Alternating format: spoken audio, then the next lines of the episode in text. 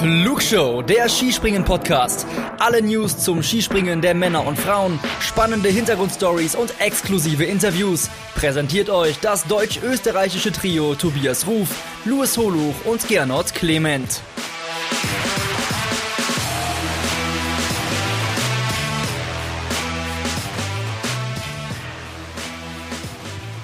Die Herren sind zurück im Weltcup. Die Flugshow ist zurück mit einer neuen Folge und auch die Damen waren an diesem Wochenende im Einsatz. Wir haben eine voll bepackte Sendung und zu dieser begrüße ich, Tobias Ruf, euch heute und habe mit dabei den Luis Holo. Hi Luis, ich grüße dich. Hallo lieber Tobi, freue mich mal wieder mit meinem Lieblingsgrantler aufzunehmen. Ja, der Grantler ist etwas besänftigt und deswegen würde ich sagen, starten wir erstmal harmonisch in diese Sendung und schicken beste Grüße in die Sonne an unseren, ist es jetzt Malediven oder Mauritius, Luis? Also ich bin weiterhin der Überzeugung, dass es Mauritius ist. Okay, also Mauritius oder Malediven, Hauptsache Italien. Beste Grüße gehen raus an den Mauritiusmann Gernot Clement, der gerade im Urlaub ist. Deswegen nehmen wir beide heute Vorlieb und sprechen über das, was entsprechend am Wochenende passiert ist. Ja, und da war einiges los. So, in der letzten Woche haben wir ja nur, weil nur die Damen gesprungen sind, auch über die Damen in Japan gesprochen. Die packen wir heute in den zweiten Teil der Sendung und fangen heute mit den Herren an. Die waren in Sakopane und normal stelle ich die Frage, Luis, aber es hat ein Hörer da draußen auch gefragt, der Herr Reitinger 04, Meinung zu dem äh, Wochenende in Zakopane. Äh, stimmungsmäßig wie immer eine glatte Eins. Zakopane, da äh, lässt sich auch nicht drum herum reden. Äh, was die Burschen auf der Schanze abgeliefert haben, war auch sehr gut, konnte man, konnte man sich echt gut angucken. Was aber nicht gut war, und da bin ich jetzt der Lieblingsgrandler in dem Fall, war die Leistung der Jury, vor allem am Sonntag. Also das äh, hat nicht nur mir da draußen nicht gefallen, sondern ich denke auch äh, euch da draußen war das doch ein ziemlicher Dorn im Auge. Okay, dann präzisier's doch, wenn wir da eh schon sind. Was waren denn die Probleme?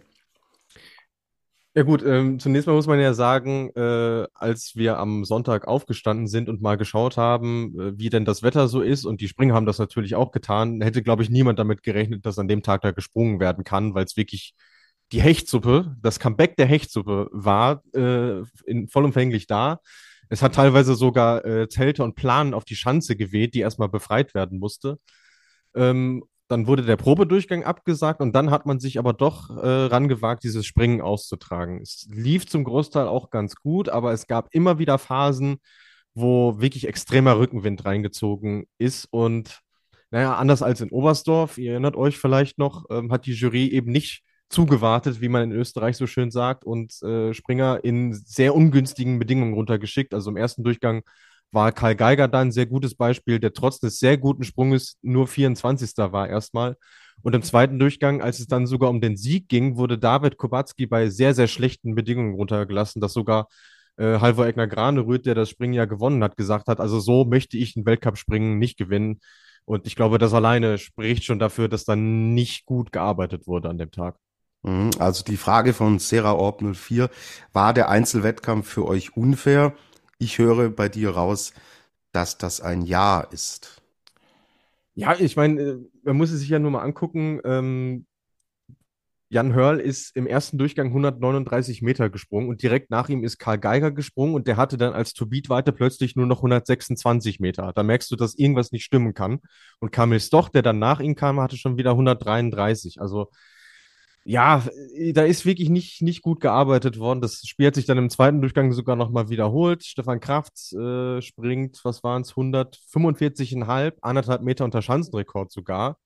Und da kommt Marius Lindwig nach ihm, der äh, im ersten Durchgang noch vor ihm war und springt 24 Meter kürzer, weil er keine Chance hat. So. Und da äh, ja, fällt mir dann auch nicht mehr so viel dazu ein, ehrlicherweise. Heißt, äh, man hätte dann an Punkten länger warten sollen. Höre ich das daraus? Ja, definitiv. Und ich weiß auch nicht, warum man das nicht gemacht hat. Also ich meine, man hat keinen Zeitdruck gehabt. Äh, Springen lief deutlich flüssiger durch, als man es äh, vorher vermutet hätte. Also es gab vielleicht eine oder zwei kurze Unterbrechungen. Deswegen äh, erschließt sich mir das nicht, wieso da so gehandelt wurde. Ähm, und es ging ja sogar so weit, dass Kamis doch nach dem Springen gesagt hat, er wird sich nicht zur Juryleistung äußern, weil er befürchtet, dass äh, die Worte, die er dann sagen würde, sogar gegen ihn verwendet werden können. Und das ist schon ein ziemlich großes, großes Statement von ihm. Das sagt sehr, sehr viel aus. Also wenn er äh, Mitglied der Flugshow wäre, er dürfte hier granteln, aber ich glaube, er denkt da natürlich dran, hm, im Zweifel merkt, merkt äh, sich sowas eine Jury auch und ja, der Mensch tendiert ja manchmal dazu, auch äh, ein bisschen nachtragend zu sein. So ist es ja. Also, aber mich hat es trotzdem gewundert, dass die Kritik doch relativ verhalten ausfiel. Also ich meine, klar, natürlich wussten alle, wie schwierig das ist, aber wenn du einen Wettkampf ja eh zu einem Großteil schon irgendwie einigermaßen gut meisterst, dann musst du ja trotzdem, wenn du dann merkst, oh, jetzt wird es vielleicht da an der Stelle ein bisschen schwieriger, trotzdem die, die Geduld haben. Ähm, man, man hat, profitiert ja schon davon, dass man diese Gelbphase verlängert hat. Die ist ja jetzt 60 Sekunden lang und nicht mehr 45. Das heißt, du nimmst dir tendenziell sowieso äh, mehr Zeit, um die Springer runterzulassen. Aber wenn das eben nicht ausreicht, Mai, dann, dann musst halt noch mal ein Momentchen warten. Es ist, dann halt einfach so.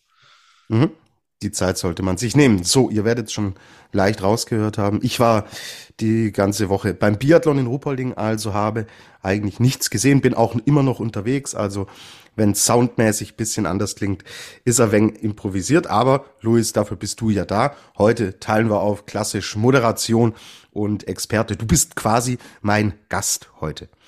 oh. es, es wird aber kein äh, Folgenbild geben zu Gast in der Flugshow. Ja, Soweit. Da, da würde ich mich auch nicht mit wohlfühlen. Ja, super. Zu Gast so. im eigenen Podcast. Wunderbar, ja. Ganz genau. So weit gehen wir dann nicht. So, bevor wir aufs Sportliche dann gezielter eingehen, noch zu den Rahmenbedingungen. Und Dade fragt, ist Zakopane von den Fans her der beste Weltcup mit Planica zusammen? Es ist natürlich auch ein bisschen Geschmackssache. Also ich, ich habe auch mit polnischen Kollegen und Freunden gesprochen, die sagen, diese Tröterei und so, das, das nervt die total. Aber wenn du dir anguckst, wie voll die Tribünen da waren und was die für eine Stimmung gemacht haben, Top 3 definitiv. Ich sehe da äh, so einen kleinen Kritikpunkt immer, dass die halt wirklich fast ausschließlich halt nur für ihre eigenen Springer wirklich so Radau machen. Das ist in Planitza zumindest noch ein bisschen anders.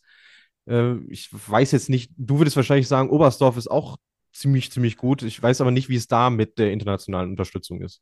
Äh, doch, doch, die ist da schon gegeben. Ich würde Oberstdorf nur nicht als Weltcup sehen. Okay. Also für mich ist Oberstdorf so, ja. mh, mm, also es hat für mich keinen Weltcup-Charakter. Okay, alles klar. Nee, aber ich denke mal, da liegt der Dada schon ganz gut mit seiner Einschätzung. Genau, aber wenn wir das unter dem Stimmungsfaktor zusammenpacken, äh, tun wir Oberstdorf natürlich mit rein. Und ja, ihr habt's ja gesehen, also Wahnsinn, was, was da abgeht. Und da sieht man einfach die Leidenschaft und die Begeisterung fürs Skispringen, die wir in Polen haben. Und solche Weltcups tun natürlich äh, dem Ganzen unheimlich gut. Wir werden in der nächsten Woche, haben es auch bei den Damen jetzt gesehen, wie dann das Kontrastprogramm aussehen kann. Weil in Japan ist die äh, Begeisterung und die Stimmungslage ja dann doch ein bisschen andere. Genau, deswegen. Das auf jeden Fall wieder mal ein sehr positiver Faktor. Ja, es waren jetzt 51 Herren da. Und 50 qualifizieren sich bekanntlich für den Wettkampf. Und jetzt fragt der äh, Rodeo-Clown, der Patrick, müssen wir denn wirklich eine Qualifikation springen, wenn 51 Springer vor Ort sind? Das Reglement sagt ja, und dann kann die FIS auch nicht sagen, nee, wir machen es dann doch anders. Das wäre gegen die eigenen Regeln. Aber ich verstehe natürlich, worauf er damit hinaus will. Irgendwie war das schon ziemlich, ziemlich absurd und auch traurig, dass man bei so einem Weltcup dann nur 51 Leute da irgendwie am, am Start hat. Ähm, ich wäre ja dafür gewesen, die Qualifikation in The Biggest Loser umzunennen, weil wenn einer ausscheidet, ist schon irgendwie ziemlich, ziemlich doof. Ähm, aber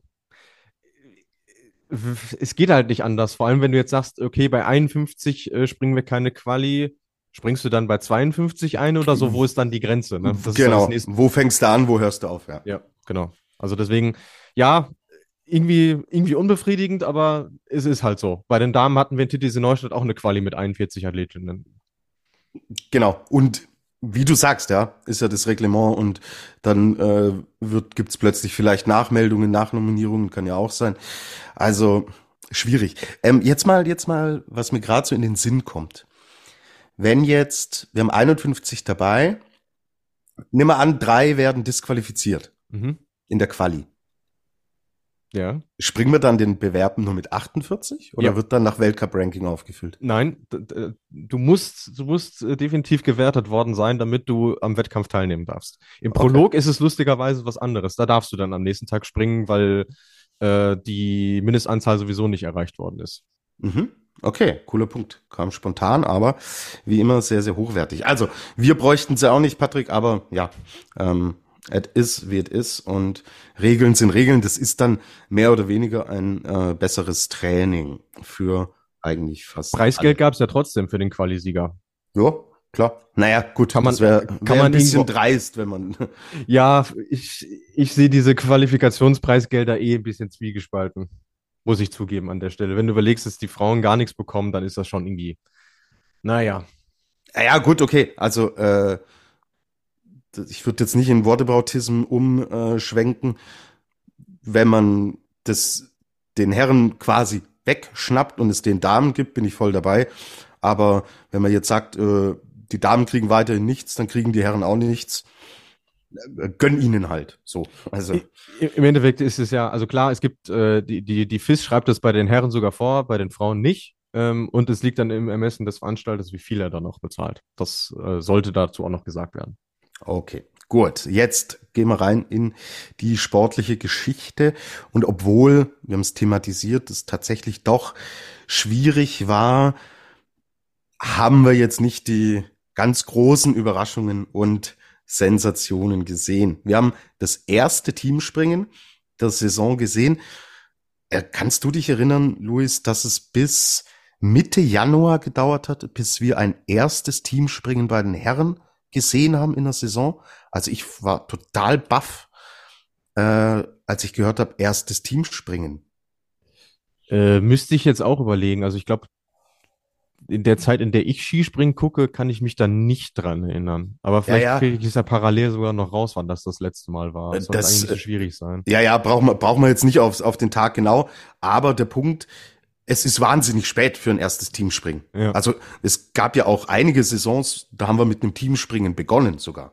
Mhm, richtig. Ich, ich, kann dir auch nicht sagen, warum man das jetzt äh, eigentlich nicht gemacht hat, weil Wiesbaden da ja eigentlich auch gerne für, für hergenommen wird oder wir hatten auch Teamspringen schon in, in Ruka.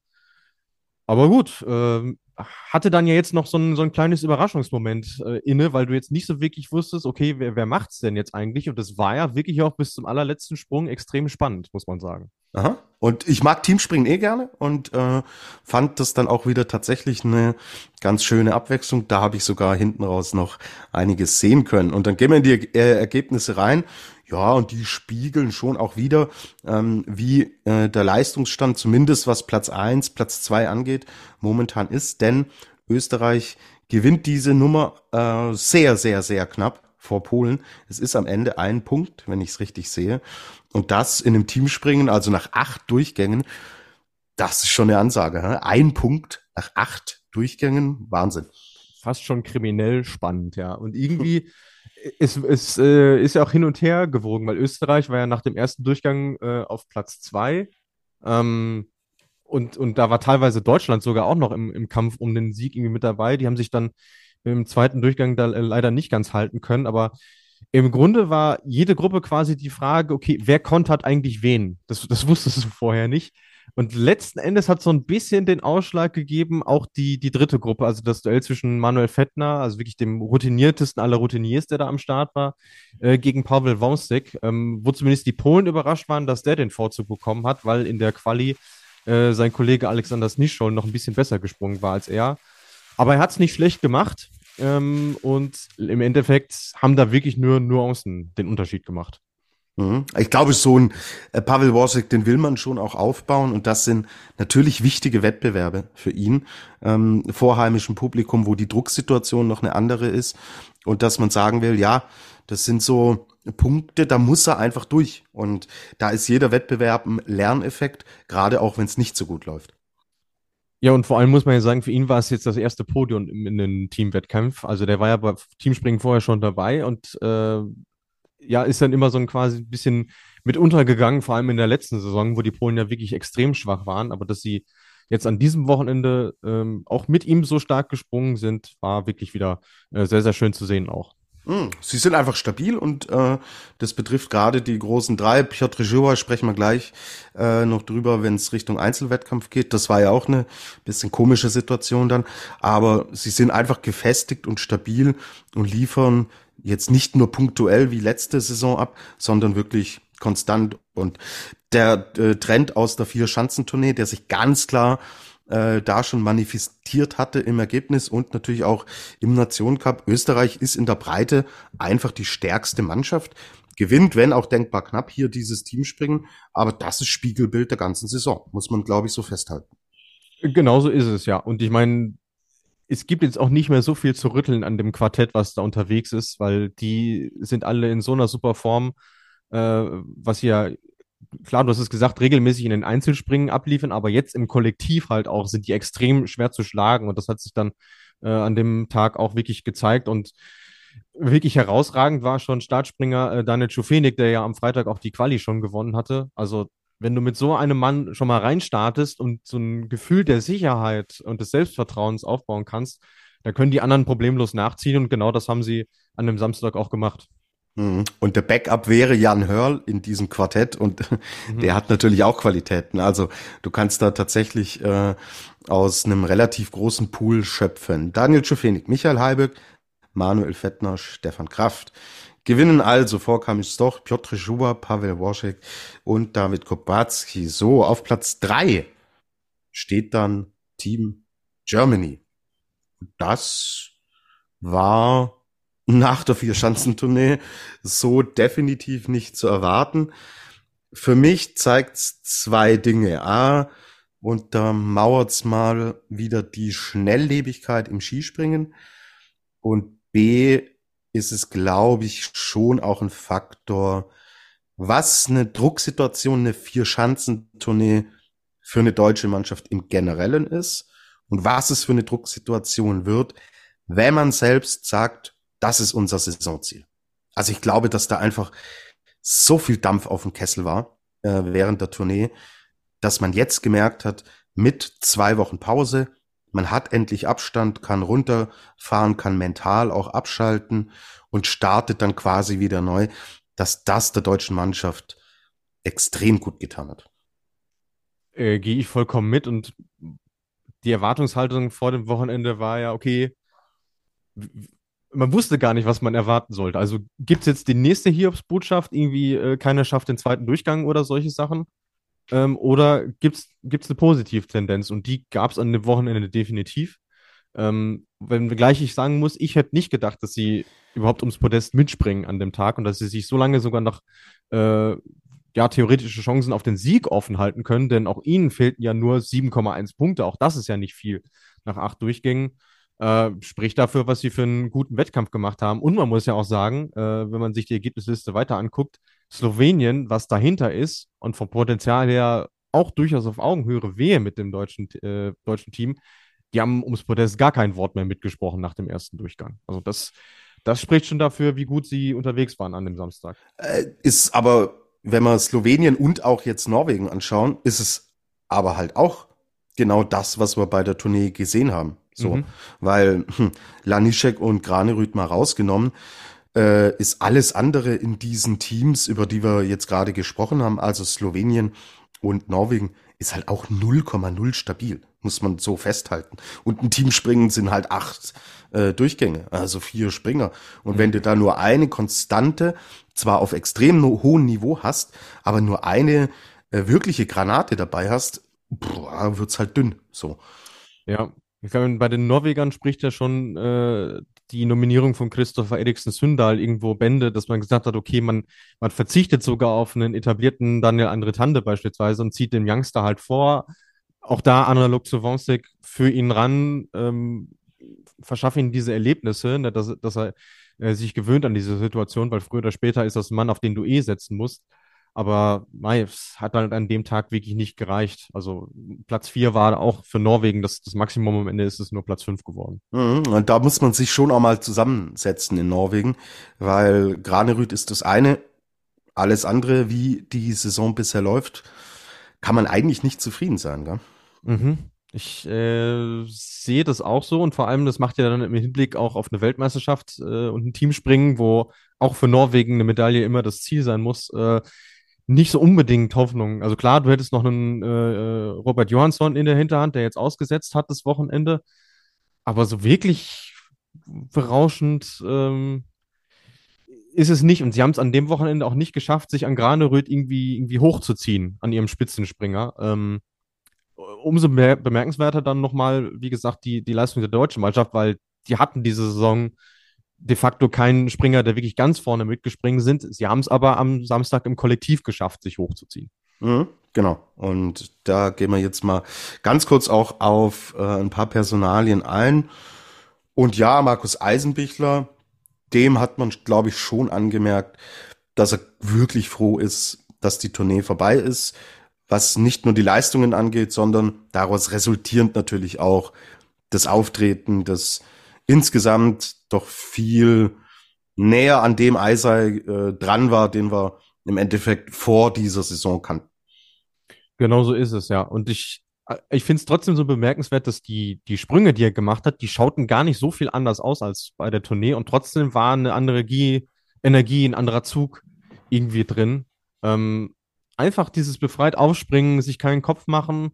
Und er hat ja noch verraten, dass er einen, Kniff von seinem Techniker irgendwie gesagt bekommen hat, wenngleich er äh, nicht rauslassen wollte, was es wirklich war. Aber äh, du hast es eben auch äh, schon gesagt, äh, was dieses Wochenende gezeigt hat, wie schnelllebig dieses Geschäft ist. Es ist wieder eine Kleinigkeit, die geändert worden ist und die hat so einen großen Unterschied ausgemacht, dass er vor allem im zweiten Durchgang wirklich einen exzellenten Sprung gemacht hat. Mhm. Absolut. Ich habe auch einen stark verbesserten Karl Geiger gesehen. Du hast äh, gerade schon gesagt, der auch ein bisschen Pech hatte im Einzelwettkampf, aber auch im Teamwettbewerb war es der Karl Geiger, den wir früher immer hatten und der auch der Garant für die großen Erfolge in den Teamwettbewerben war. Er war dann auch wieder zurück. Ich sehe immer noch den Arm, der mir ein bisschen zu weit weggeht, der, mhm. der, der Geigersche Arm, aber auch hier insgesamt bei ihm ja auch immer die Thematik Anlauf, Übergang, Absprung. Auch hier wirklich wieder konstanter und wieder stabiler. Ja, genau so ist es. Und im Einzel kann man ja wirklich noch dazu sagen, man müsste ja nur mal anschauen, hätte er in etwa die gleichen Punkte geholt äh, im ersten Durchgang, wie er im zweiten Durchgang geholt hat, dann wäre der auf Augenhöhe mit einem Markus Eisenbichler gewesen. Also da hättest du zwei Top-Ten-Ergebnisse äh, beim DSV gehabt. Und ähm, vielleicht hat es in, in, dem Wettkampf sogar ganz gut getan, dass er nicht der Schlussspringer war. Weil mhm. man hat auch gerade im, im, zweiten Durchgang gesehen, wie viel Attacke er dann nochmal noch mal gehen konnte. In dem Wissen, okay, es geht jetzt vielleicht nicht mehr um den Sieg, aber zumindest für sich persönlich und auch für die Mannschaft ein gutes Gefühl einzuholen. Und genau das hat er an dem Tag dann auch gemacht. Mhm, absolut, genau. Schlussspringer war dann Andy Wellinger und bei Andy Wellinger saustarke Quali, äh, erster Durchgang schon Probleme, dann zweiter wieder gut. Ähm, es ist die Wellinger Thematik. Wir sprechen schon von einem höheren Niveau als in den letzten Jahren. Thema Stabilität will sich aber noch nicht ganz bei ihm einschleichen. Ja, es ist irgendwie, äh, kriegt das nicht so wirklich hin, drei Sprünge an einem Tag, die es ja gibt, äh, auf einem Niveau äh, zu machen. Vielleicht hat es ihm am Sonntag sogar geholfen, dass der Probe weggefallen ist, weil er dann wirklich nur sich auf die Wettkampfsprünge konzentrieren konnte und Platz 11 ist für ihn ein ordentliches Ergebnis aktuell. Aber man wird das Gefühl nicht los, da, da steckt noch mehr drin in dem Burschen. Ähm, und ich glaube, das weiß er selber auch. Der weiß ja, wie gut er springen kann, wofür das reichen kann. Aber aktuell kriegt das leider noch nicht ganz abgerufen. Mhm, genau. Gut. Dann Teil des Teams und war, war, ja, war natürlich das erste Teamspringen im Weltcup von Philipp Raimund. Der, da hat man schon gemerkt, ein bisschen Müdigkeit, wahrscheinlich auch mentaler Natur, ist, ist vorhanden. Er ist 29. im äh, Einzel dann auch am Sonntag geworden. Ich glaube, da äh, können wir definitiv das Wort Welpenschutz auch noch gelten lassen, dass er dann auch äh, nach dieser unglaublichen Tournee, was A, die die Erfolge und die öffentliche Aufmerksamkeit plötzlich anging und äh, B natürlich auch das, was wir immer thematisieren, Thema äh, Reisestress, mentaler Druck, dass er da jetzt nicht direkt weitermacht, sei ihm verziehen, alles Erfahrungswerte und hey, erstes Teamspringen, erstes Podest kann man mitnehmen. Und ja, dann glaube ich, dass wir da jetzt auch nicht mehr in, rein interpretieren müssen als nötig. Äh, man muss ja trotzdem sagen, zu dem, zu dem zweiten Sprung, ähm, bis dato war er ja im Prinzip in dem Regal unterwegs, wo er die ganze Saison schon ist, also Top 20. Und den zweiten hat er es dann leider ein bisschen übertrieben, weil er gemerkt hat, er hat Aufwind und er ist dann einfach zu sehr in die Vorlage gegangen, hat zu viel Druck gemacht, dass es ihn fast vorne übergeschmissen hätte. Aber mei, das sind Dinge, die passieren einfach. Er hat es auch mit einem, mit einem Lächeln genommen, so ein sonniges Gemüt, wie er ja nun mal ist. Äh, und von daher, auch wenn das Ergebnis jetzt vielleicht im Einzelnen nicht toll aussieht, du hast es gesagt, erstes Podest mit dem Team im ersten Teamspringen direkt, äh, das steht in dem Fall dann im Vordergrund. Das nimmt er mit. Und äh, bei ihm ist jetzt auch nicht absehbar, dass er da irgendwie einen Einbruch erleidet, sondern der wird genauso weitermachen, wie er es jetzt die ganze Saison gemacht hat. Genau. Und wie heißt es so schön? Die Welt gehört den Mutigen und ich find's gut. Also, mhm. wenn du, wenn du immer nur passiv und defensiv bist, wirst du, glaube ich, nie die ganz großen Dinge erreichen. Und er hat riskiert, diesmal hat's nicht funktioniert. Und es werden Tage kommen, da wird er wieder riskieren und dann geht's auf und dann kann es halt auch richtig weit gehen. Also finde ich die Grundeinstellung, gerade auch für einen jungen Springer, ähm, extrem gut und wichtig. Ja, ähm, Deutschland hat jetzt wieder sechs Startplätze. Es waren ja ähm, bei der Tournee dann sieben Fixplätze und ja, logische Konsequenz aus der Vier-Schanzentournee.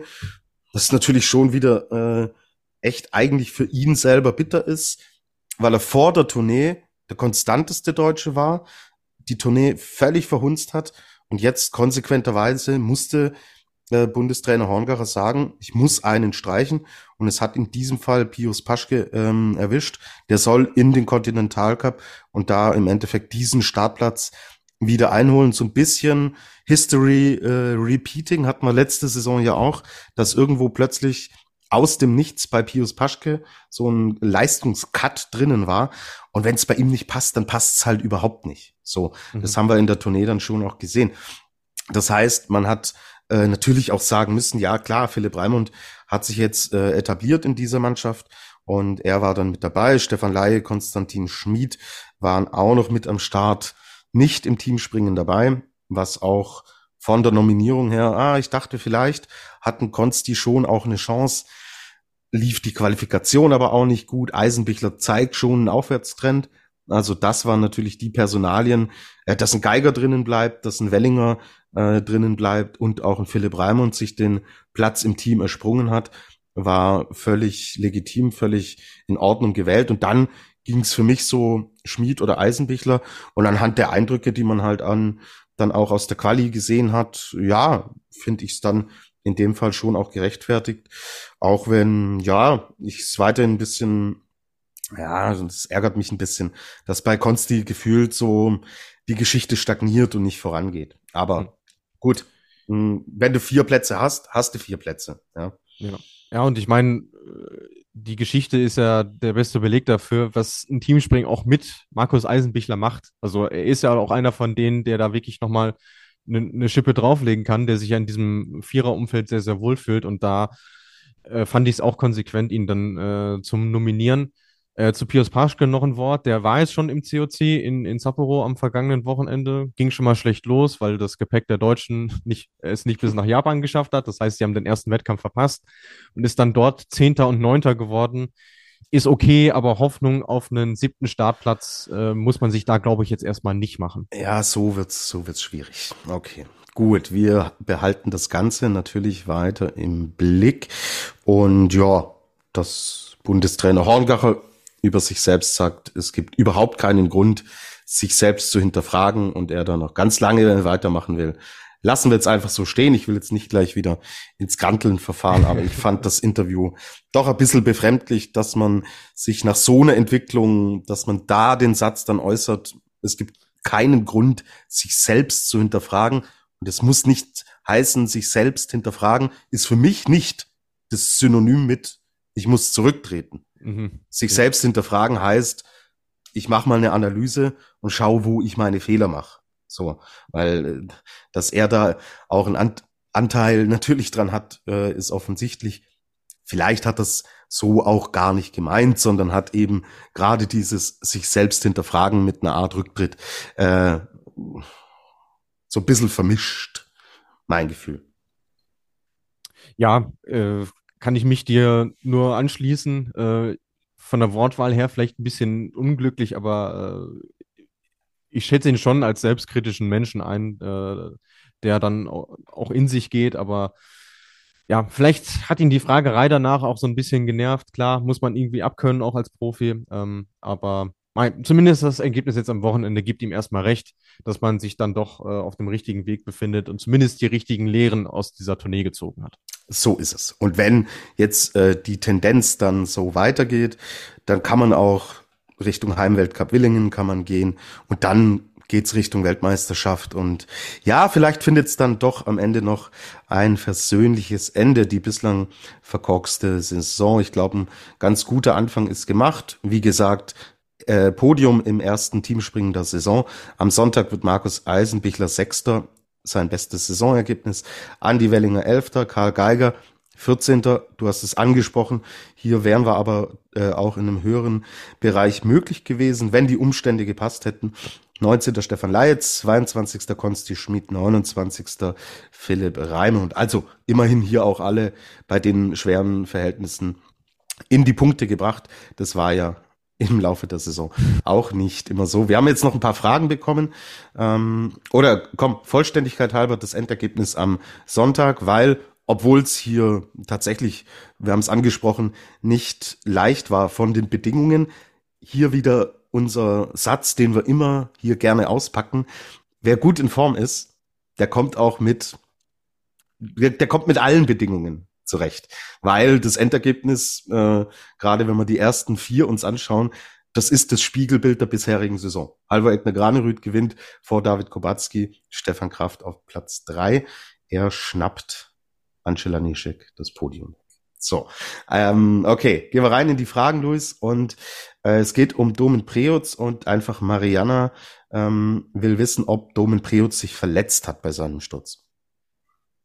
Also soweit ich weiß, äh, geht es ihm gut. Ich meine, es war jetzt auch kein, wer weiß wie brutaler Abflug. Also klar, es sah erstmal ein bisschen, bisschen wild aus, aber das sind, das sind Stürze, die du als Skispringer irgendwie normal wegsteckst, wenngleich ich sagen muss, also da hat er wirklich ein, ein, gutes Ergebnis für sich vergeben. Das war einfach eine Nachlässigkeit und deswegen wäre das ein Sturz, der mich, wäre ich sein Trainer, ziemlich sauer machen würde, weil äh, da ist er ja ganz alleine schuld dran, setzt den Telemark hin, fängt dann irgendwie an, die Spannung rauszulassen, fährt sich mit dem einen Ski unter dem anderen und liegt dann auf dem Bauch. Also das äh, ist einfach irgendwie unnötig gewesen. So und deswegen ähm, hoffe ich mal, dass er da ein bisschen was für sich draus, draus lernen kann. Also mir hat ein Skisprungtrainer mal gesagt, der Sprung ist erst vorbei, wenn du die Ski abschnallst. Okay, schöner, schöner Satz. Also hoffentlich die einzige Verletzung in Anführungsstrichen ist die Watschen, die es dafür gibt, hm, für diese Nachlässigkeit. Äh, Timo will wissen, wie wir den Auftritt der Finnen in Zakopane bewerten und seht ihr einen Aufschwung? Ja, den sehe ich durchaus. Also auch da ähm, wieder dieses Thema, man, äh, man findet zu sich, man, man findet eine Stabilität. Ähm, ich finde es, man guckt euch die Ergebnisliste vom, vom Teamspringen an, die waren alle mit Ausnahme von Nico Küttesau Sechster in ihrer Gruppe, in beiden Sprüngen sogar. Küttesau sogar Vierter und Fünfter. Ja, und dann wirst du halt Sechster in so einem Teamspringen. Das ist erstmal äh, solide, weil man muss ja auch sehen, wo kommen die Jungs denn eigentlich her? Die haben jetzt alle noch nicht ähm, wer weiß, wie großen Fußabdruck im Weltcup hinterlassen. Und von dem her äh, war das am Samstag okay und am Sonntag, ja, sind sie halt auch irgendwo so Opfer der Windbedingungen geworden. Das muss man auch sagen. Da haben sie durchaus auch schon Pech gehabt, dass dann am Ende der, was ist es, 23. Platz von Vilho Palosari, also vom Jüngsten auch noch, da das beste Ergebnis äh, gewesen ist. Aber ich finde, sie machen ihre Sache sehr, sehr ordentlich mittlerweile. Mhm. Und ich kann noch was äh, Exklusives sozusagen beisteuern was das Thema Aufschwung angeht. In Ruhpolding bin ich mit finnischen TV-Kollegen bin ich zur Anlage gefahren im Media Shuttle und ja, selbst beim Biathlon kann der äh, Flugshow-Moderator natürlich nicht aus seiner Rolle raus und habe dann mal so ein bisschen äh, das Thema auf Skispringen gedreht und die Kollegen haben schon auch gesagt, ja, Thema Aufschwung, wir merken, und das ist halt auch im Wintersport mit die härteste Währung, die es gibt, sind TV-Quoten. Mhm. Weil das natürlich dann entsprechend Gelder generieren kann und du deine TV-Rechte als Verband entsprechend teurer ähm, veräußern kannst. Und die Kollegen haben gesagt, ja, auch wir merken, es kommt wieder. Das Interesse der, des, äh, der finnischen TV-Zuschauer steigt. Und zwar so ein bisschen konkurrent zur Entwicklung der Springer. Es ist nicht so, dass du jetzt von 0 auf 100 hochgehst, sondern diese leichte Entwicklung ist auch in dem Bereich zu merken. Und das ist extrem wichtig für die Sportart. Das sind immer so Dinge, die im Hintergrund laufen, die auch ich nicht mitgekriegt hätte, wenn ich mit den äh, Burschen da nicht zufällig im Shuttle gesessen wäre. Mhm. Aber finde ich dann schon auch einen interessanten Faktor, dass sowas parallel dazu im Endeffekt dann auch in dem Bereich sich weiterentwickelt.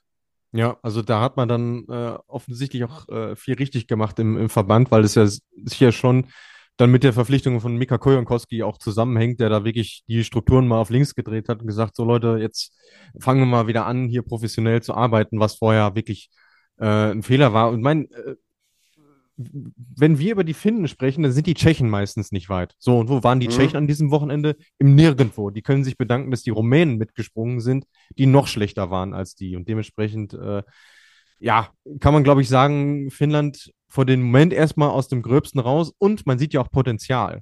Auch da wieder der Vergleich zu Tschechien, wenn ihr euch anguckt, wer da mitspringt. Sorry, das sind ja keine jungen Hüpfer mehr, die da irgendwie, denen man irgendwie noch großes Talent irgendwie nachsagen kann, sondern das ist einfach nur noch der Rest, der übrig geblieben ist. So. Und dementsprechend, äh, ja, Shampoo Finnland, was er draus gemacht hat. Wir hoffen mal, es geht so weiter. Genau, und es war, glaube ich, auch Lachti letztes Jahr, oder? Wo mhm. wir auch auf den Tribünen gemerkt haben, ja, ah, ja. da kommen langsam wieder mehr Leute. Genau. Und äh, ähnliches erwarte ich mir für Lachti dieses Jahr auch. Ähm, äh, wird ja ein bisschen später sein. Äh, ist ja das vorletzte Weltcup-Wochenende in dieser Saison. Dann noch wieder mit Team springen. Also von daher, ähm, ja, könnte das wieder ein schöner Heimweltcup für die werden. Alles klar. So, wer dieses Wochenende nicht mit dabei war, ist die japanische Mannschaft. Ich glaube, da liegen die Punkte auch auf der Hand. Extrem lange Saison, extrem anstrengende, extrem frustrierende Vier-Schanzentournee. Nächste Woche der Heimweltcup. Da hat man einfach gesagt, hey, es geht für uns um nichts mehr. Also es geht im Nationencup um nichts. Es geht im äh, Individual-Gesamtweltcup um nichts. Und dass man dann sagen kann, packt's zusammen, fliegt soweit es geht, ab, Briefmarke auf den Arsch, tschüss nach Japan. Erstmal alle runterfahren, runterkommen. Völlig richtig, oder Luis? Ja, vor allem, du hast jetzt die Möglichkeit gehabt, auch mit dem Heimweltcup. Das ist es. Du hast einen ganz einfachen Einstieg wieder auf eine Schanze, die sie besser kennen als jeder andere und Gegebenheiten, die sie besser kennen als jeder andere. Von daher, ich hätte es an, an Stelle des japanischen Verbands äh, genauso macht, gemacht. Und äh, man muss ja sagen, die treffen nicht immer die schlauesten Entscheidungen, weil äh, die haben äh, Sarah Takanashi in der Vergangenheit auch gerne mal aus dem Weltcup rausgenommen, nur damit sie nochmal Juniorenweltmeisterin wird. Also von daher äh, scheinen auch die da dazugelernt zu haben. Mhm. Aber gut, habe ich es bei der Vier-Schanzentournee, habe ich es ja erzählt.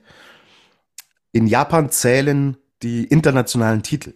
Mhm. Gesamtweltcup hat da nicht so die ganz große Bedeutung.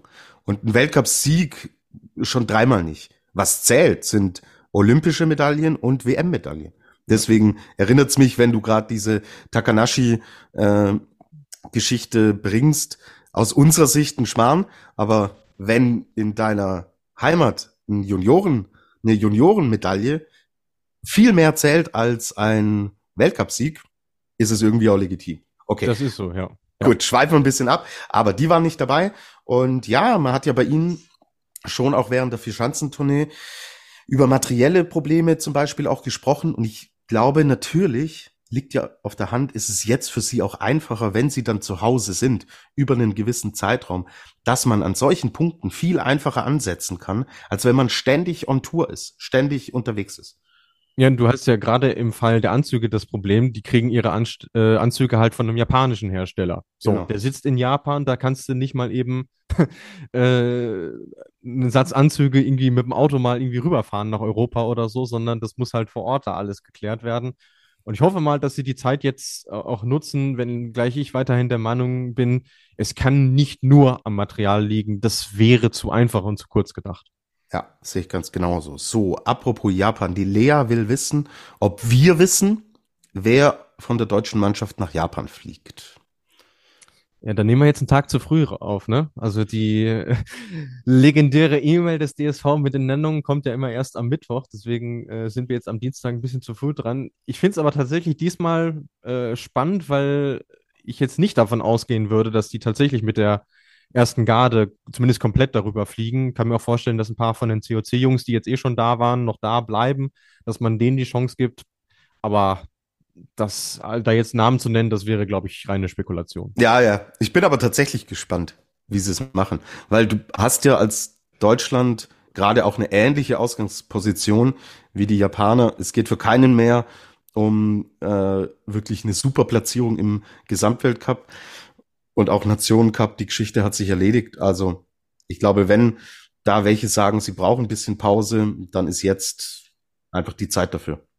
Ja, und vor allem, du musst ja sagen, ähm, man darf ja nicht unterschätzen, was diese Reise mit einem macht. Also du bist ungefähr, zumindest auf der Rückreise, auch 30 Stunden unterwegs. Das heißt, eigentlich sind das zwei Tage, die dir dann auch fehlen und die dir nicht nur Zeit, sondern auch eben viel, viel Energie kosten. Deswegen musst du da für dich auch sehr gut abwägen, okay, äh, verkrafte ich das jetzt auch im Saisonverlauf oder mache ich mir jetzt vielleicht nicht sogar das gute Gefühl, was ich mir jetzt am Wochenende in Zakopane geholt habe, vielleicht dadurch vielleicht sogar wieder kaputt. Es äh, sind beides mögliche Szenarien. Alles klar. Gut. So, ich würde sagen, ganz kurze Pause und dann gehen wir rüber nach Japan, wenn wir da eh schon sind und sprechen über die Damen. Da gab es zwei Einzelweltcups und eine Weltpremiere im Skispringen-Weltcup. Bleibt dran. Wird noch interessant.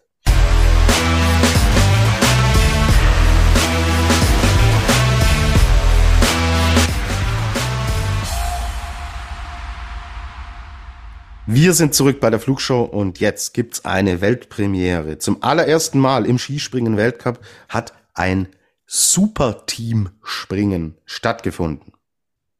Einige werden es gesehen haben, andere nicht. Deswegen, Luis, was ist der Superteam-Wettbewerb?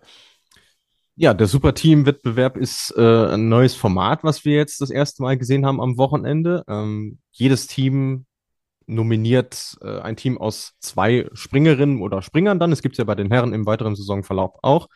Ähm, und das Ganze wird gesprungen in drei Durchgängen, weil ja eben jedes Team quasi nur zwei Gruppen hat sozusagen. Ähm, es gibt Punkte für die besten zwölf Teams, die auch die sind, die in den zweiten Durchgang kommen und die besten acht Teams kommen in den dritten Durchgang, was dann ja das Finale ist. Und die springen dann eben die Platzierung aus und dafür gibt es dann Punkte eben für den Nationencup. Und das haben wir jetzt das erste Mal gesehen hier in Sau. Ich war sehr neugierig, äh, wie es ist und äh, ja, bin jetzt gespannt, mit dir darüber zu quatschen, lieber Tobi. Biathlon Ruppolding, deswegen habe ich es nicht sehen können, aber ähm, wie hat es dir denn gefallen? Äh, ich finde die Grundsatzidee erstmal gut, dass du versuchst, äh, so viele Teams wie möglich an den Start zu bringen, weil es natürlich gerade für die kleineren Nationen doch einfacher ist, zwei zu nominieren anstatt von vieren.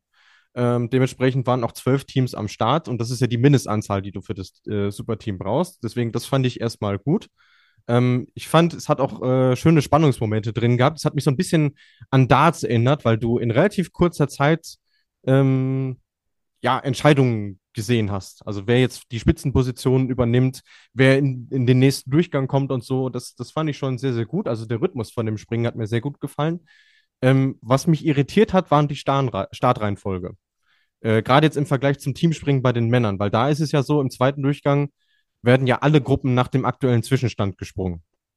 Äh, also in umgekehrter Reihenfolge. Beim Superteam war es jetzt so, ähm, die ersten beiden Durchgänge wurden genauso gesprungen, wie es auf der Startliste stand, mit Ausnahme der Teams, die natürlich ausgefallen sind. Und im letzten Durchgang wurde die Reihenfolge dann umgedreht. Das hat mich ein bisschen verwirrt, aber ansonsten fand ich es für den ersten Versuch äh, ziemlich gut. Kann es aber logistische Gründe haben? Weil du beim Teamspringen einfach mehr Zeit hast, bis die jeweiligen Springer, die ran müssen, wieder oben sein müssen? Kann sein, aber dann verstehe ich nicht, wieso man es dann beim letzten Durchgang dann doch geändert hat. War, war, war, wann war denn die Pause? Die Pause war immer nach den Durchgängen jeweils. Nach den Durchgängen. Okay. Ja, genau. Einmal, ich habe es mir aufgeschrieben, äh, nach dem ersten Durchgang waren es elf Minuten Pause, nach dem zweiten Durchgang waren es 14 Minuten Pause. Okay, okay, gut, dann kann das nicht das Argument sein. Aber äh, ja, trotzdem interessante, interessanter Punkt, interessante Bemerkung. Wir müssen aber auch sagen, beim Teamspringen, dass man äh, im zweiten Durchgang, also in der zweiten Gruppe, äh, nicht Gruppe, sondern nach dem ersten, nach den ersten vier Springen, dass man dann die Reihenfolge dreht, gibt's ja auch noch nicht so lang. Früher war es ja so, dass wirklich nur der allerletzte, also der achte Durchgang genau. in dieser gestürzten Reihenfolge dann gesprungen wurde. Ja. Vielleicht war es auch eine falsche Annahme von mir, dass ich gedacht habe, okay, äh, äh, sobald nur noch acht Teams, äh, nee, Quatsch, sobald, ähm, sobald der erste Durchgang vorbei ist, dass man das, dass man das irgendwie ändert, aber äh, man wusste es vorher halt auch nicht. Also das, das war auch noch so ein, so ein Problem, dass einem das vorher nicht näher gebracht wurde. Also man musste wirklich warten, bis die Startliste für den jeweiligen Durchgang da war, mhm. bis man wusste, wie das läuft. Okay, gut. Es sind Dinge, die aber auch noch nicht ausgereift sein können, weil es einfach, ja. ähm, wie gesagt, eine Premiere war. Aber ich schließe mich dir an, finde solche Formate wirklich gut.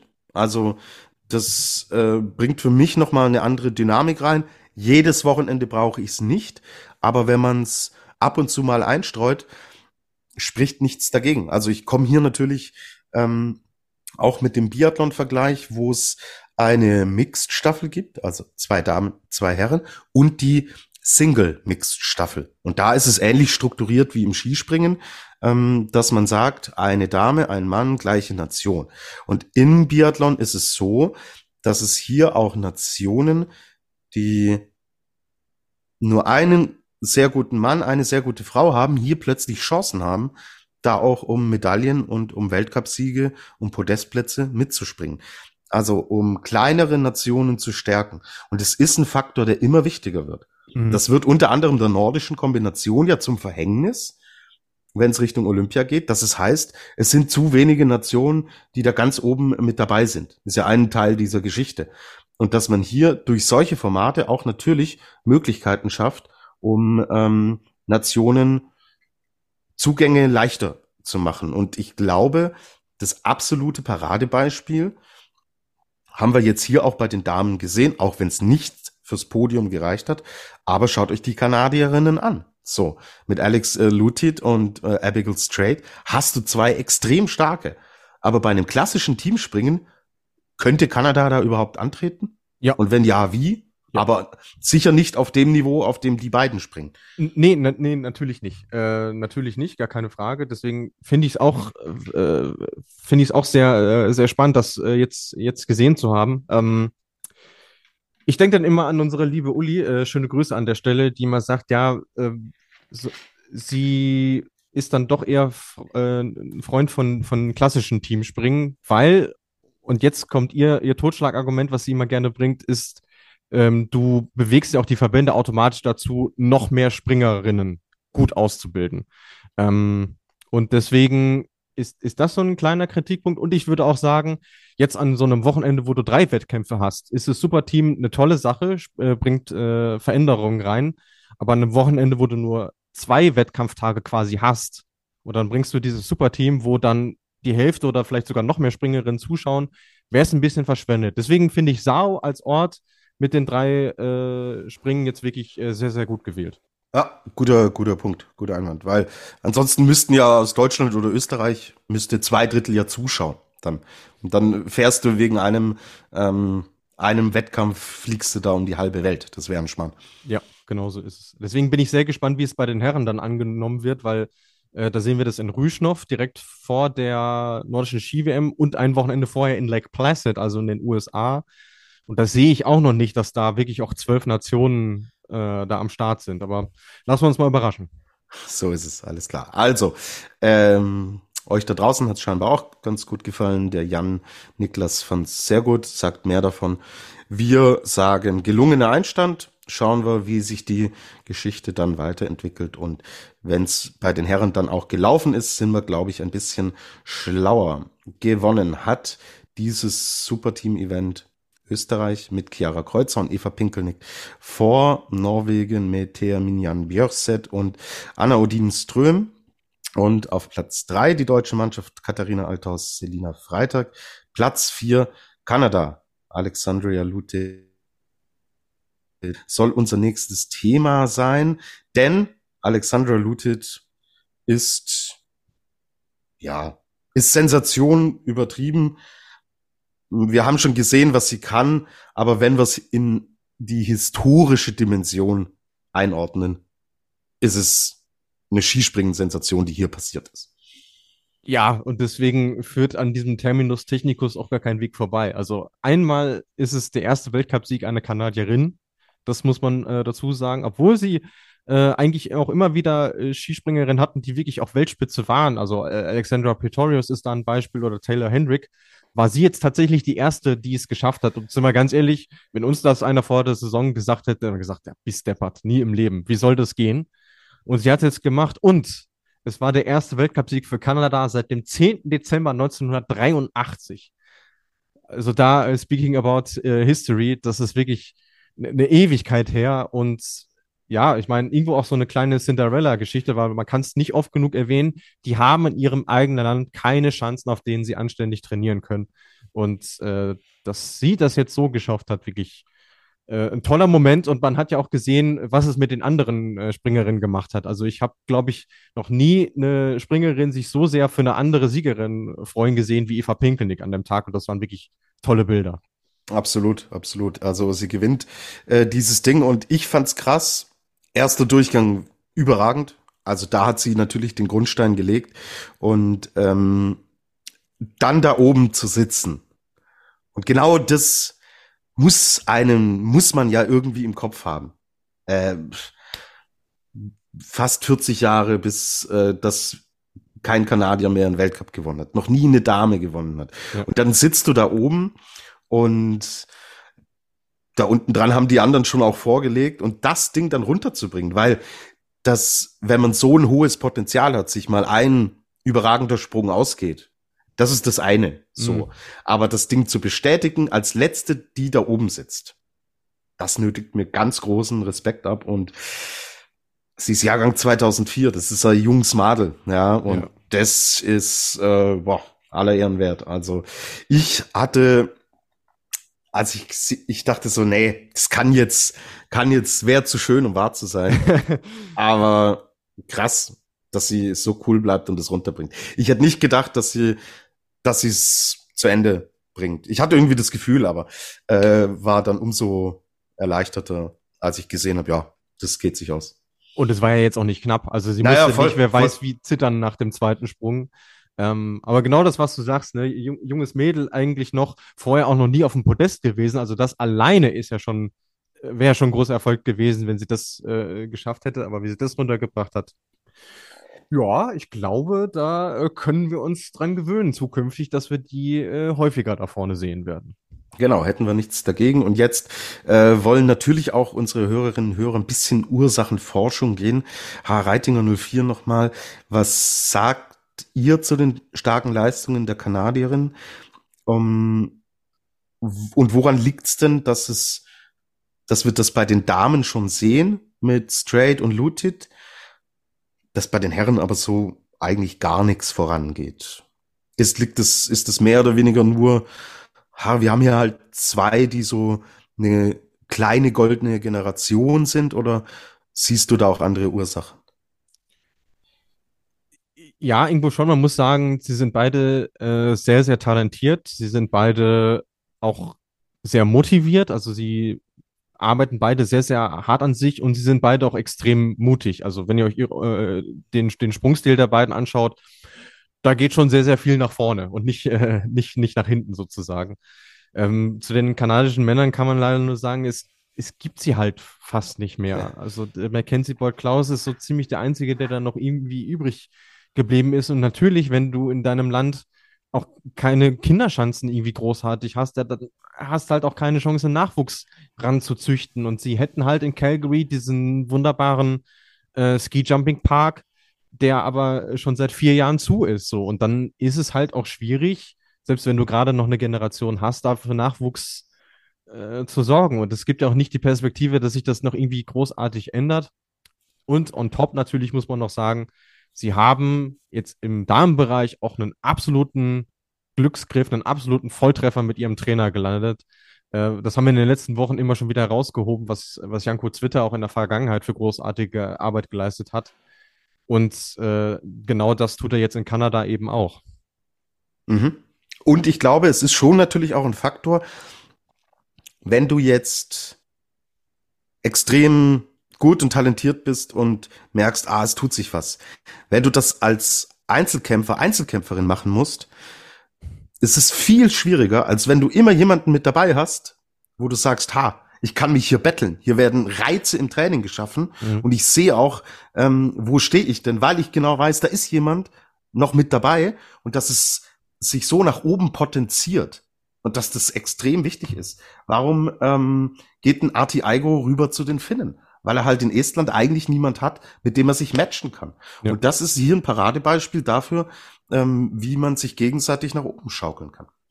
Und so gesehen ist ihr Standort-Nachteil, den sie durch Kanada haben, eigentlich sogar zum Vorteil geworden, weil dadurch, dass sie eben das halbe Jahr in Slowenien sind, trainieren sie auf Top-Anlagen, sie trainieren mit anderen Top-Nationen zusammen, teilweise sogar mit den Herren. Äh, und das ist zum Beispiel was, was unserer rumänischen Freundin Daniela Haralambia halt völlig abgeht. Die schmort so sehr im eigenen Saft, dass technisch keine Entwicklung äh, nach vorne zu erkennen ist in den letzten Jahren. Sie kriegt keinen Druck vom Nachwuchs, obwohl die Schanzenanlage in Röschnow ziemlich, ziemlich gut ist. Das muss man sagen. Und eben das Problem, es tut sich dann ergebnistechnisch halt auch nicht. Und da ist Kanada aktuell in einer deutlich besseren Position als Rumänien. Mhm. Hat man da im Endeffekt aus der Not eine Tugend gemacht und das Ganze sehr, sehr gut dann auch umgesetzt. So, dann war ja das eine schöne Randgeschichte der 13. Januar 2023, der äh, Wallen, der Flugschau Valentinstag, denn Alexandria Lutjet ist liiert mit Daniel Czufenik und sie gewinnt den Weltcup. Daniel Czufenik gewinnt da die Qualifikation am nächsten Tag auch ähm, mit dem Team Österreich das äh, Mannschaftsspringen. Also ein sehr romantisches Flugshow-Wochenende und denke ich eine sehr, sehr coole und schöne Randnotiz, über die wir sprechen. So, auf Platz zwei ist Eva Pinkelnick, die dann am Sonntag den Deckel drauf macht in Sau und hier gewinnt. Und ja, ich glaube, wir haben super viel über Eva Pinkelnick gesprochen. Müssen wir heute nicht ins Detail gehen. Absolut beeindruckend, mit welcher Konstanz sie die Dinger runterballert. Es ist die beste Skispringerin, die wir aktuell auf der Welt haben. Da führt überhaupt kein Weg dran vorbei technisch, mental sowieso. Und was die Konstanz angeht, ja, denke ich, können wir so langsam, ja, wenn wir ähm, Richtung Gesamtweltcup gehen, also wenn sie nicht aus gesundheitlichen Gründen passen muss, dann wird sie das Ding eintüten und zwar sehr früh eintüten. Ja, das kann man jetzt zur Saison-Halbzeit quasi schon, schon sagen, denn äh, die Hälfte der, der, der Springen ist jetzt absolviert und ich musste auch ein bisschen schwunzeln, als, äh, als ich dann den, den O-Ton vom, vom Harry Rotlauer äh, bekommen habe, der dann so sagte, ja, äh, aktuell ist sie unschlagbar. Ich dachte erst so, er meinte jetzt tatsächlich Wettkampf für Wettkampf, aber ich denke, weil er meinte schon auch im, im Blick auf das, auf das ganz Große und dass sich so einer so einen Satz entlocken lässt, das fand ich schon irgendwie äh, spannend, aber man muss auch sagen, so vom, vom, vom Typ her, vom Gesamtkonzept her, ist ja wirklich schon einzigartig und ähm, vollbringt eigentlich immer wieder Wunder und das Größte aktuell in, in dieser Saison. Und ich bin sehr gespannt, wohin ihr Weg noch, noch führen wird. Also ihr, ihr stehen alle Möglichkeiten offen. Hm? Genau, also Eva Pinkelnick gewonnen im äh, Superteam, haben wir auch schon gesagt, mit Chiara Kreuzer. Die dritte wird ähm, am Freitag. Am Sonntag war es dann der zehnte Platz, aber ich glaube auch bei Chiara Kreuzer, wenn wir uns die letzten ein, zwei Jahre anschauen, sie hat schon auch einen Schritt jetzt nach vorne gemacht und es wirkt alles auch stabiler und es wirkt befreiter und ja, dass sie mit Eva Pinkelnick dieses Superteam springt, spricht dann auch wiederum nicht für Marita Kramer, die einfach nicht in Form kommen will, über sie haben wir ja auch schon viel gesprochen. Und ich glaube, bei Marita Kramer, was wir ja immer noch gesagt haben, so im ersten Saisonviertel, ersten Saisondrittel, ja, die Sprünge sind noch nicht ideal, sie ist trotzdem mit dabei und da geht der Knoten irgendwann auf. Also ich glaube, der Knoten sitzt fester, als wir alle gedacht haben. Äh, hätte ich bis zum Sonntag auch gesagt, aber dann hat sie mit äh, Platz 9 zumindest mal wieder ein Top 10 Ergebnis eingefahren, was. Äh, ja, aber wo kommen wir denn her, Luis? Wo kommen wir her? Äh, ja, ja, aber deswegen würde ich jetzt nicht sagen, dass, es, dass die Situation völlig auswegslos ist für sie. Das habe ich auch nicht gesagt. Oder dass der Knoten fester sitzt, als man glaubt. Als wir gedacht haben, oder? Also wir haben am Anfang gedacht, ja, ja, das wird sich schon von selber ähm, regeln. Also, okay, glaub, zu Saisonbeginn, ja, okay. Ja, ja, ja. Ja, ja. ja ähm, ich, ich habe immer noch so das, das Vertrauen, dass sie irgendwie vielleicht mit dem, äh, mit dem Februar wirklich rechtzeitig in den Schuss kommt, dass die Erfolgserlebnisse dann vielleicht sogar zur rechten Zeit kommen. Aber natürlich, äh, wenn du mich vor der Saison gefragt hättest, wer, wer springt denn in diesem Superteam mit, hätte ich gesagt, ja, Marita Kramer ist auf jeden Fall gesetzt. Klar, müssen wir nicht drüber reden. Absolut. Gut. Okay, wir behalten das natürlich äh, im Blick und müssen jetzt über jemanden sprechen. Also, liebe Eva Pinkelnick, nimm das gelbe Trikot, das hast du dir verdient. Du kriegst hier Lobeshymnen und holst dir einen Weltcupsieg nach dem anderen, tütest du ein. Aber der Selina Freitag um 1,3 Punkte ihren ersten Weltcupsieg wegzuschnappen, oh, also ich gönn dir alles Gute, Eva Pinkelnick, aber in dem Moment war ich doch ein bisschen traurig, weil Selina Freitag echt ein brutal gutes Wochenende wieder mal gesprungen ist. Und hier kann man sagen, Saisonziel war ja, aufs Podest zu kommen, sich wieder näher ranarbeiten an die Weltspitze. Und Zweimal Check. der äh, Double Check. Und dieses Ding ist voll aufgegangen. Sie ist inzwischen Teil der Weltspitze. Punkt aus. Geile Entwicklung. Amen. Ähm, und deswegen, also klar, wir, wir haben, als wir vor der Saison mit ihr gesprochen haben, haben wir auch erstmal große Ohren gemacht, äh, ob der Saisonziele. Klar, wir haben es ihr irgendwo zugetraut, aber dass es dann doch so schnell gehen würde und dann vor allem auch auf so unterschiedlichen Chancen, hätten wir, glaube ich, auch nicht gedacht. Und das ist eigentlich so das beste Zeugnis, was man ihr ausstellen kann. Und es, es fehlt ja wirklich nicht viel, wie du gerade richtig schon gesagt hast. Deswegen äh, können wir an der Stelle, glaube ich, auch behaupten, das ist eine Frage der Zeit, bis, bis der erste Lorbeerkranz dann in ihrer Grafik auch auftaucht. Mhm, absolut. Also, Riesenrespekt und wenn sie die Landungen hinkriegt, sieht man halt auch, wo es, wo es hingehen kann. Ja, das ist ja bei ihr schon ähm, im ganzen Verlauf über der Richtungsweiser gewesen, auch Dritte geworden, wie gesagt, mit Katharina Althaus. Und sie war an diesem Wochenende die stärkste Deutsche. Also ja. da waren deutliche Unterschiede im Ver äh, Vergleich auch zu Katharina Althaus zu sehen. Das waren ähm, zehn Punkte im ersten Wettkampf und ja, ein bisschen mehr als zehn auch im zweiten Wettkampf. Was Katharina Althaus die Chance und sie nicht so ganz Freunde geworden, hatte ich so das Gefühl jetzt an dem Wochenende. Mhm. Ja, ich, ich hätte mir vielleicht noch gedacht, dass sie im Superteam irgendwie nochmal den, den, den Schlüssel irgendwie findet, weil zumindest die, die, äh, der zweite und der dritte Sprung sehr, sehr gut waren von ihr. Aber irgendwie wollte sie es dann am Sonntag auch nicht so, nicht so richtig ausgehen. Wobei man sagen muss, ey, wenn du an einem Wochenende, wo du nicht so gut zurechtkommst, immer noch siebte wirst, ist es immer noch völlig okay. Also da müssen wir, glaube ich, äh, gar nicht drüber sprechen. Ich habe dann auch schon wieder Stimmen gehört, die wird auch immer schlechter, so nach dem ja. ey, jetzt fahrt mal runter. Alles, alles entspannt. Also wenn, wenn das immer schlechter wird äh, oder bedeutet, dann sind wir echt in einer absoluten Luxusposition. Ja, absolut. Und bis auf Pinkelnick ist es ja auch eine super dynamische Geschichte bei den Richtig. Damen. Also Richtig, sie ist ja. ja immer mit am Start, aber ansonsten ähm, hast du ja so viel Rotation da drinnen. Also hm. jetzt auch Paradebeispiel mit Lutit, mit Kreuzer, mit Freitag, mit Ström, die dann wieder aufs Podium springt im zweiten Einzel. Also ähm, Wahnsinnsdynamik. Silja Opset wird Vierte, äh, die im Team-Event nicht mal mit dabei war, weil Thea Minjan Björset äh, ganz starkes Wochenende, müssen wir wirklich hervorheben. Die ja. junge Norwegerin, Jahrgang 2003, ja, ähm, was da für ein Potenzial drinnen steckt, Wahnsinn. Und da sieht man, was für eine Dynamik drinnen ist. Und die Sloweninnen, sechste Nika Krishna, Nika Preutz wird achte, ähm, Nika Krishna dann wiederum fünfte.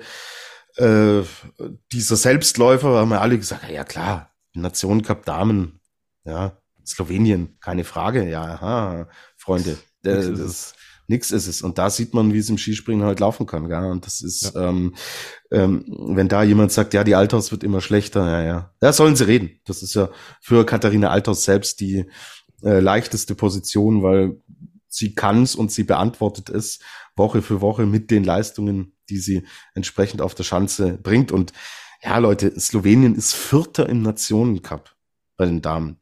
Also wenn mir das einer äh, gesagt hätte, vorher hätte ich gesagt, hm, des Spiels nicht. Nee. Österreich, Deutschland, Norwegen äh, liegen da vorne und Norwegen und Deutschland punktgleich sogar. Mhm. Auch äh, witzige, witzige Geschichte zur Halbzeit in diesem Weltcup. Also, wir können wirklich sagen, cooles, cooles Wochenende. Also gerade mit diesen Dynamiken auch, mit einem neuen Format, das war Werbung fürs Damenskispringen. Ja, ja, absolut. Vor allem nehmt euch einfach nur mal hin, es standen in den beiden Einzel fünf verschiedene Springerinnen auf dem Podest. Kann mich nicht erinnern, dass wir das bei den Herren in dieser Saison bei, bei einem klassischen Doppelweltcup irgendwie hatten. Also das alleine spricht sehr dafür, wie spannend das geworden ist. Auch die Fluktuation innerhalb der Top Ten plus diese Nationenbreite. Also das macht gerade äh, sehr, sehr viel Spaß zu gucken. Und wenn die Kampfrichter noch ein bisschen generöser wären mit den Noten, bei Sprüngen, die das auch hergeben. Tia Minyan Björset am äh, Sonntag das beste Beispiel dafür, dass die für ihren ersten Sprung nur eine 18-0 bekommen hat. Wirklich eine Frechheit. Äh, da gab es auch zu Recht Kritik aus Norwegen. Ähm, wenn man da noch ein bisschen generöser wird, wird es das Ganze noch ein bisschen besser machen, weil ich finde, auch sie hätte in dem Wettkampf durchaus ein Podest verdient gehabt und viel hat ihr ja nicht gefehlt, äh, wenn man drauf guckt. Das sind sechs Zehntel Punkte. Sehr, sehr wenig. Trotzdem Platz fünf, ihr bestes Weltcup-Ergebnis. Äh, sehr, sehr schön. Wunderbar. Gut, dann glaube ich, können wir äh, die, die Schleife drum machen, weil sie war schon auch Kandidatin für Adlerin der Woche. Die Entscheidung, die lag im Endeffekt diesmal auch ein bisschen bei dir, weil ich, wie gesagt, etwas eingeschränkt war durch äh, den Biathlon-Weltcup. Und ja, dann hören wir Musik und dann verteilen wir Adler und Adlerin der Woche.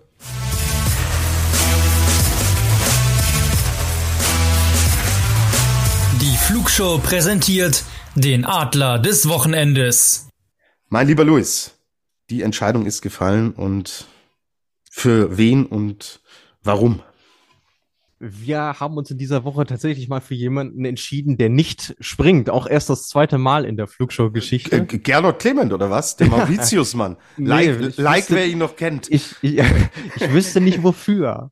Er hat, stimmt. Er, er hat, äh, es war nicht so, dass er gesagt hätte, ein großer Schritt für mich, ein kleiner Schritt fürs Skispringen oder umgekehrt. Das war an diesem Wochenende nicht der Fall. Aber er geht an einen Österreicher tatsächlich. Und zwar an Janko Zwitter. Es ist vorhin schon mal durchgeklungen, dass wir einfach sehr beeindruckt sind von dem, äh, was er an Arbeit leistet. Und ähm, klar, die Krönung wäre noch gewesen, wenn seine kanadischen Mädels an dem Wochenende auf Podium, äh, aufs Podium gesprungen wären.